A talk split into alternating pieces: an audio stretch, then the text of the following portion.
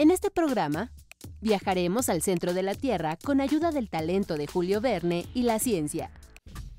Y conoceremos la gran labor ecológica de uno de los mamíferos más incomprendidos del planeta.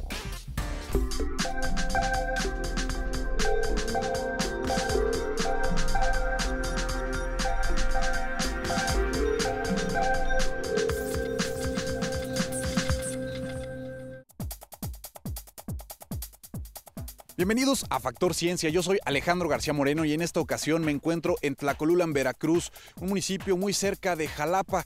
Es maravilloso por los paisajes, por la vegetación y por toda la zona montañosa que podemos apreciar. Sin embargo, en este programa lo que nos interesa en realidad es que hay debajo de nosotros. Te vamos a explicar todo lo referente a la espeleología y bueno, pues vamos a visitar unos túneles de lava que son producto de una erupción volcánica que ocurrió hace más de 1300 años. Así es que si quieres conocer cómo explorar el centro la Tierra, acompáñame a este programa, te invito.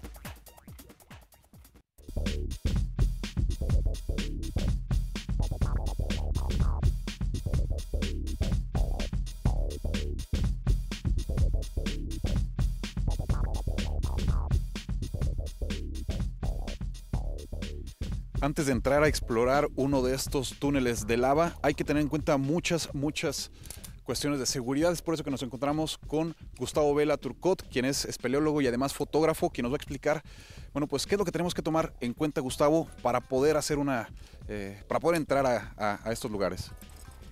Bueno, eh, primero que nada hay que tener, cumplir con las normas de seguridad. Por ejemplo, nunca entrar solo a una cueva, porque puede ser este, peligroso, puede haber algún incidente, entonces siempre entrar en parejas, cuando menos. Otra, algo muy importante, siempre hay que entrar con un casco. La parte más frágil del cuerpo pues es la cabeza, entonces hay que protegerla y protegerla muy bien. También hay que entrar con una lámpara que sea mejor, eh, preferentemente de buena calidad, de buena... Cuando tenemos este, el, ya el, el, casco, la, el casco puesto, pues también tenemos, usamos un traje, un arnés pélvico, eh, lo, va, a la cintura. También usamos unos ascensores con el cual podemos subir por la cuerda y usamos un descensor que es lo que usamos para hacer un rappel. Este lugar en el que estamos, ¿cómo se llama, Gustavo? Se llama eh, el tubo de lava de Tengonapa. ¿Qué son estos túneles de lava? ¿Qué característica tienen? Eh, se forman de cuando un, volcán hace erupción, eh, la lava corre colina abajo, entonces la lava de arriba se solidifica y por abajo eh, sigue fluyendo la lava. Entonces se van formando estos túneles de lava y son increíblemente bellos, como estos de Veracruz. Veracruz, eh, hay muchísimos lugares como este. Y bueno, nos mencionabas que México es privilegiado por tener muchas cuevas y muchos lugares que explorar todavía. Sí, México es considerado el, Himalaya de la espeleología eh, y curiosamente hay, vienen más hermanos de espeleólogos de otros países que el mismo mexicano, como que todavía el mexicano como que no, entiende bien el por qué meterse a las cuevas, ¿no? Entonces, este, pero lo bueno es que la espeleología está teniendo un, boom, va para arriba, ¿no? La espeleología nacional y estamos ahí explorando nuevas cosas. Listo, Gustavo. Entonces, para que pueda yo entrar, eh, ¿qué es lo que me hace falta? Te hace falta un casco. Perfecto.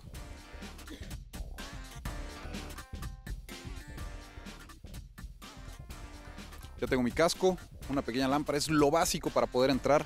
Obviamente no vamos a entrar muy profundo en esta cueva, pero pues vamos. Vamos. Acompáñanos.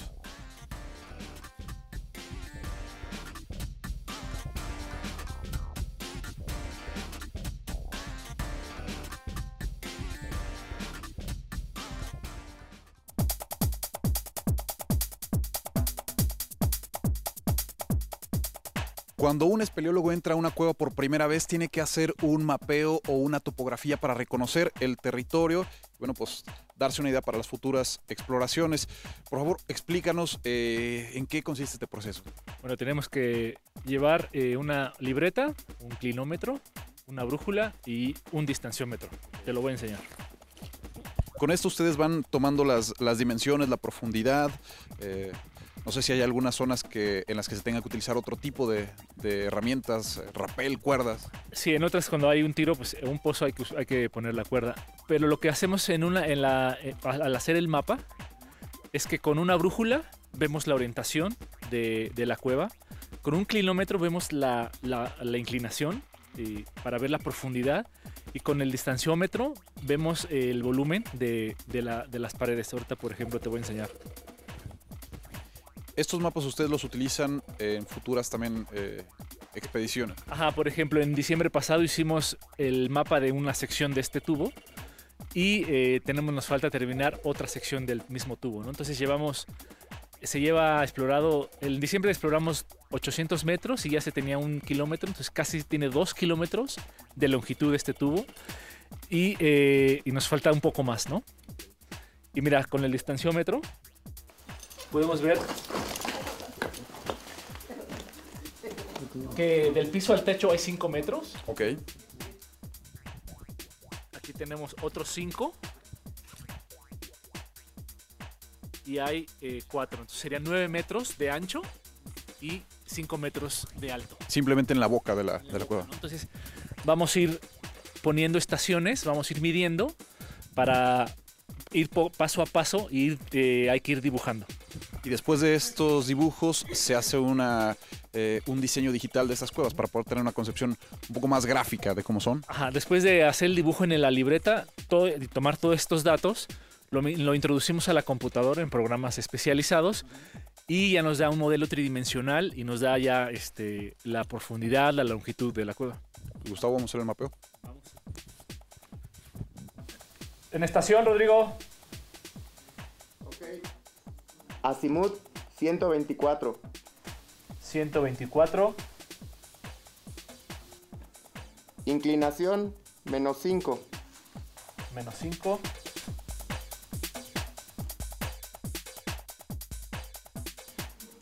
Distancia a la estación 9.21. 9.21. Izquierda 2.48. 2.48. Derecha, 5.17. 5.17. Arriba, 3.75. Ahora abajo. Ajá. 1.10.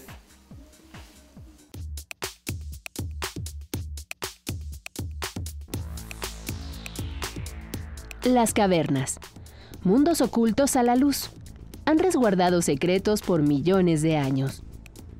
México está conformado eh, geológicamente casi por, completo por un paisaje kárstico. En el caso de esto quiere decir que este, México surgió a partir de sedimentos marinos que salieron al, exterior y que por lo tanto la conformación del suelo de la gran eh, mayoría del territorio mexicano es una zona calcárea. Esto ha permitido que eh, por procesos hidrogeológicos se vayan conformando una gran cantidad de cavernas conocidas y no conocidas. Su estudio y exploración denominado espeleología ha sido tarea de geólogos, biólogos, arqueólogos, antropólogos y paleontólogos. Su composición y estructura interna, rocas, pinturas rupestres, caudales de ríos, fósiles y formas de vida como los murciélagos, entre muchas otras cosas, son su objeto de conocimiento. Cuevas, abismos y grutas similares a laberintos se pueden observar en gran parte del territorio de nuestro país. Entonces, al tener una gran distribución de cavernas, en todos los ecosistemas, porque no nada más las tenemos en la zona del este, geoneovolcánico transversal, como son las que tenemos cercanas al Distrito Federal.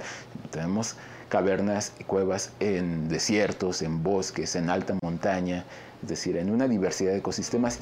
Para adentrarse en estas cavidades se requiere contar con técnicas de alpinismo y buceo. Un buen equipo, así como un excelente sentido de orientación para no perderse en el camino. La iluminación a partir de gas también es un factor clave. Es hasta la década de los 60 del siglo XX que la espeleología en México toma su carácter de investigación científica. Eh, estamos en un campo que realmente está mm, apenas iniciándose, pero tenemos mucho potencial y mucho material con el que trabajar todavía. Entonces, hacen falta investigadores, hacen falta estudiantes que se dediquen exclusivamente al estudio de las cavernas mexicanas. La espeleología contribuye a iluminar la oscuridad y nos brinda conocimientos sobre las cuevas y cavernas de México.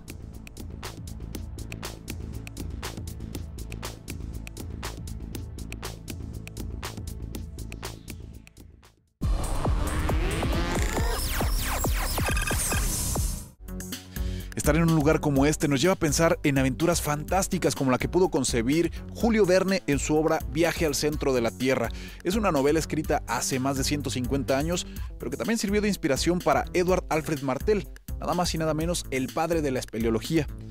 Pero en pleno siglo XXI, ¿te has preguntado qué tanto sabemos del centro de la Tierra?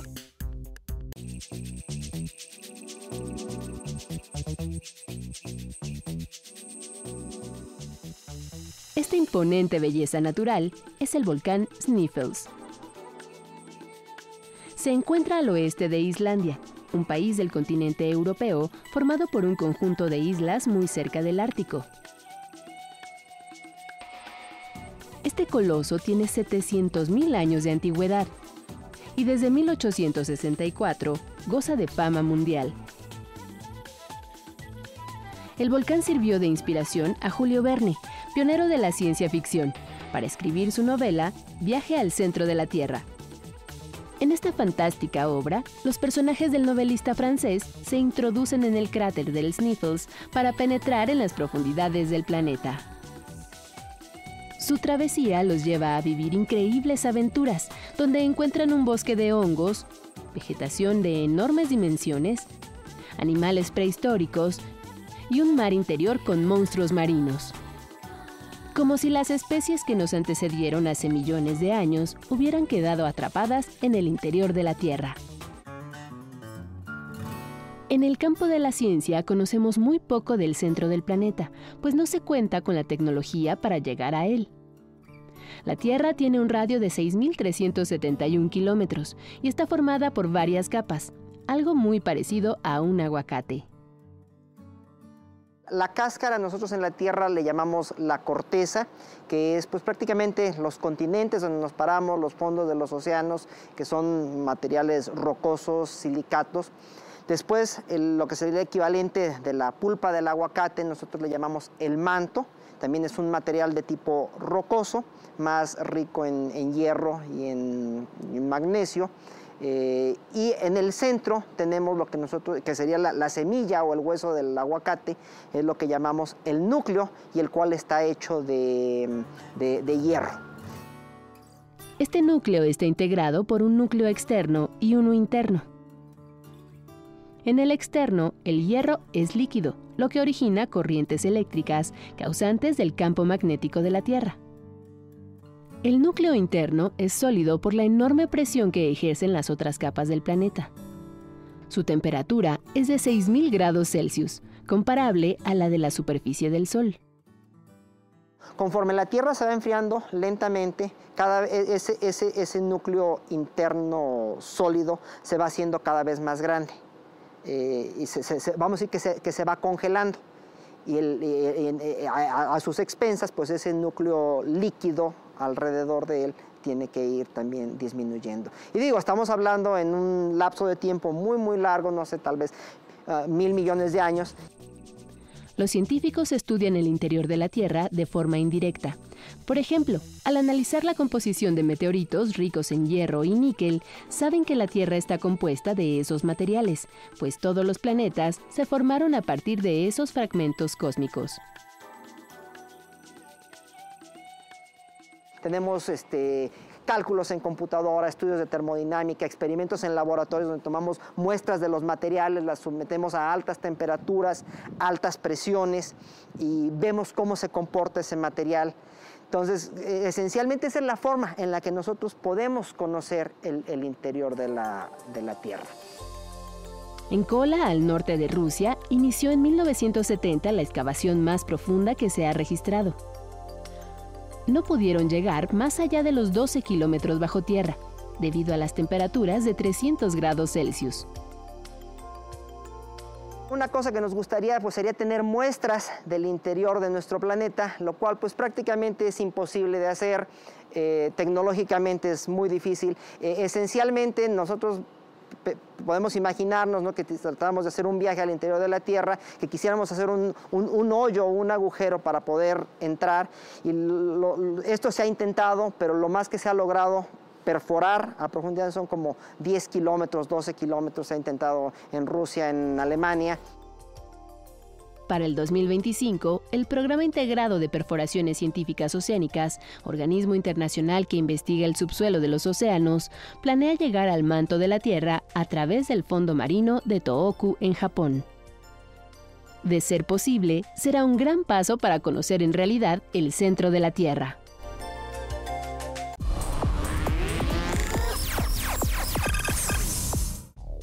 Cada que nos adentramos más y más en esta cueva podemos descubrir formas caprichosas y nos parece difícil imaginar que hace poco más de mil años por este mismo lugar fluía roca incandescente, roca derretida que con el tiempo se fue solidificando y bueno, dando paso a estas estructuras. Por favor, platícanos, Gustavo, un poco más sobre qué es lo que les dicen estas formaciones. Aquí podemos ver cómo corría la lava y la lava fue eh, bajando de nivel y fue, fue marcando estas líneas y vemos cómo fue bajando de nivel. Se llaman curvas de nivel y vemos cómo, cómo dejaron esas costras, ¿no? Entonces hay que imaginar toda la lava que fluía y que a la par dejaba esa línea en la pared. Vemos también, por ejemplo, que parece eh, como si fuera cera derretida, sin embargo es, roca sólida. Imagínense, era roca sólida que, escurría por las paredes, ¿no? Entonces podemos encontrar estas piroestalactitas que, que, se están ahí en, la pared, que, que, se fueron, que se congeló en el tiempo, ¿no? Oye, estos lugares, bueno, pues sirven eh, como laboratorios naturales. Esto tiene mucha información sobre, sobre lo que ocurrió aquí hace, hace mucho tiempo. Claro, son laboratorios, ¿no? Que son eh, lugares donde se, congela el tiempo y, nos muestra todas las cosas que pasaron hace 1300 años, ¿no? Cuando el volcán hizo erupción y deja estas marcas, ¿no? Las los, los científicos las pueden explorar pueden estudiar. Y ahora lugares bastante entretenidos para hacer pues, una de las disciplinas eh, más emocionantes que es la espeleología. Sí, en realidad, eh, pues muchos, la, muchos practicamos la espeleología de manera deportiva, ¿no? no de manera científica, pero algunos aprovechamos para documentar eh, fotográficamente estos lugares que son increíbles, son tesoros de la madre naturaleza que debemos de, de conservar y de preservar. Gustavo, vamos a continuar con este recorrido por estos túneles de lava. Vamos. Acompáñanos.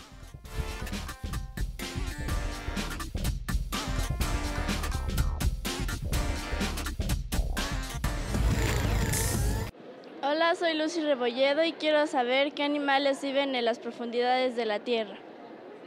Se ha hecho una comparación de que las especies que viven en, en las cuevas tienen presiones similares que obligan a especializarse como lo hacen los que viven en el fondo del mar y que eh, eventualmente lo que nosotros tenemos ahí son eh, generalmente eh, invertebrados y también algunos vertebrados como los peces que pudieran estar habitando ahí. Son producto de la evolución de mucho tiempo y de condiciones muy especiales dentro de las cuevas. En México hay autores de lo que hablan acerca de que existen en este país pues la mayor eh, riqueza y diversidad de organismos de cuevas, porque debido a sus condiciones tan específicas, albergan una gran cantidad de endemismos, es decir, organismos que viven solamente en estas cuevas y en ninguna otra parte del mundo, incluso en ninguna otra cueva. Hay aspectos que se tienen que modificar para vivir en, este medio. Eh, podríamos pensar que sus extremidades tienden a alargarse para poder moverse. Eh, desarrollar más sus uñas en las que se pueden sujetar para trepar en la oscuridad. cambiar, eh, por ejemplo, sus antenas, si hablamos de este tipo de animales que puedan tener antenas extremadamente largas en comparación con sus similares que viven fuera de la, caverna y que pueden con ellos orientarse, percibir eh, y poder desplazarse con mayor facilidad. Una adaptación también muy importante al, no requerir eh, protegerse del sol, tienden a ser muy claros, incluso hasta transparentes. porque dentro de las cavernas tienen lugar cuatro eh, tipos de comunidades bióticas, a lo que le llamamos nosotros biotopos, que son las que están relacionadas entre sí y le dan vida a estos sistemas. El primer biotopo lo ocupan los murciélagos. Los murciélagos son los que llevan, eh, no necesariamente viven en las cuevas, sin embargo las utilizan como protección y refugio y ya tienen el mayor aporte de materia orgánica hacia el interior, porque a partir de todo el guano de murciélagos, que no es el único aporte de materia orgánica, pero sí el más importante, eh, tienen lugar eh, microhábitats para otros eh, organismos, como pueden ser hongos, bacterias, eh, protozoarios, que a su vez sirven de alimento a ácaros y algunos pequeños arácnidos e insectos, que son consumidos por un tercer biotopo, que serían otra vez arácnidos y algunos insectos muy específicos. Se puede hablar de un cuarto biotopo, que serían los organismos que viven muy dentro de las cavernas, y es en estos lugares en donde se ha encontrado tanto peces albinos, cangrejos muy especializados en las cavernas, escorpiones endémicos, eh, algunos alacranes, pues, eh, salamandras albinas, mm, bueno, por las condiciones dadas dentro de, las cavernas, generalmente estas especies pierden la capacidad de ver. Esto del estudio de la vida en las cavernas apenas inició en los años 60 y empezó a catapultarse hasta los 70, es decir, no tenemos mucho en comparación con otras ramas de la ciencia en la que pudiéramos estar eh, comprendiendo ya con mayor detalle lo que está sucediendo.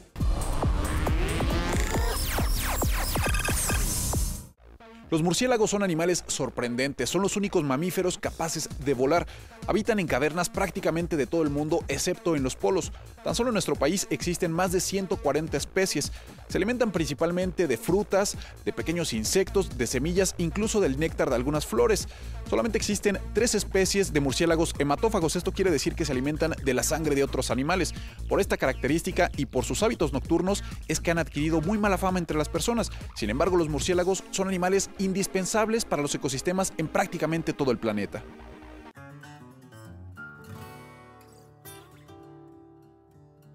Eh, los murciélagos son el segundo grupo más diverso de los mamíferos en todo el mundo, después de los roedores.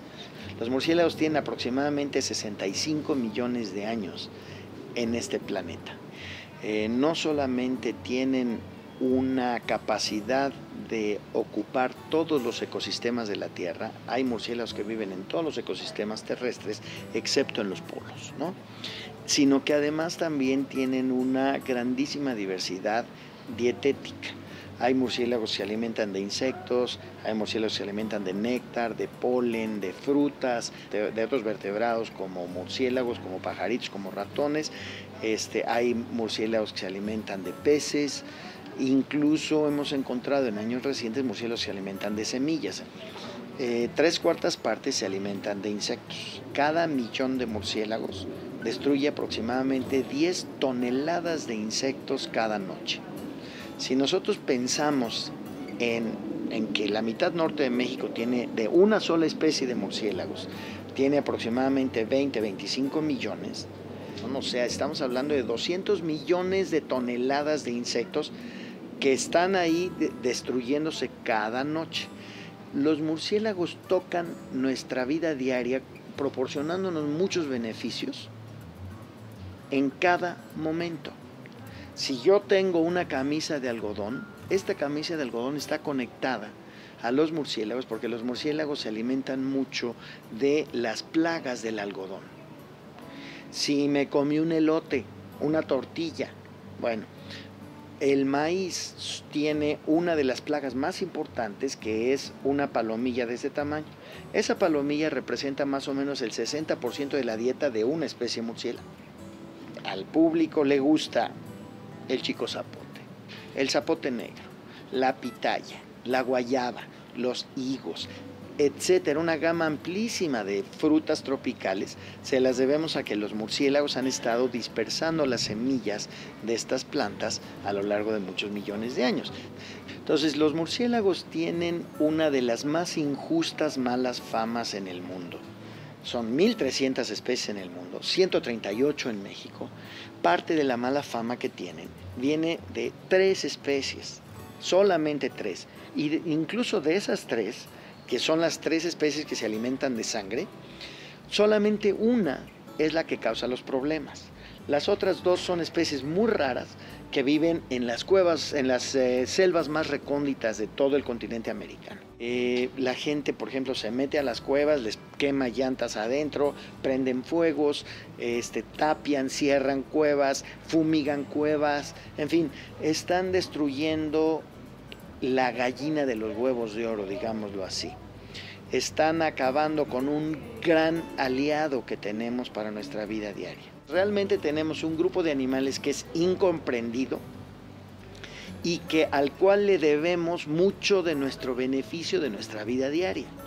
Yo lo único que pido es que le den la oportunidad a los murciélagos de que sigan proporcionando estos beneficios, que los dejemos en paz. Con eso resolvemos muchos de nuestros propios problemas.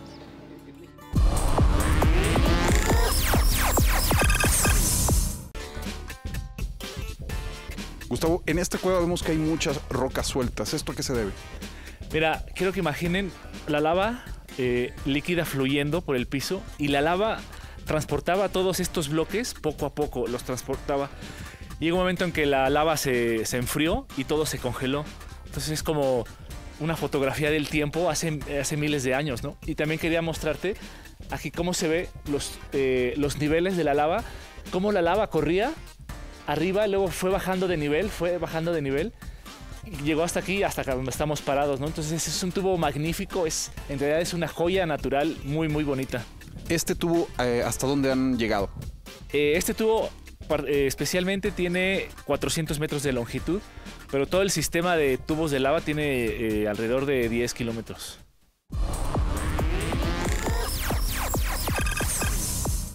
Espero que hayas disfrutado de este recorrido por las entrañas de la Tierra y bueno, pues que aprendimos muchísimo sobre los tubos de lava aquí en Tlacolulan, Veracruz, muy cerca de Jalapa. Gustavo, muchas gracias de verdad por estas enseñanzas. A ustedes, un gusto.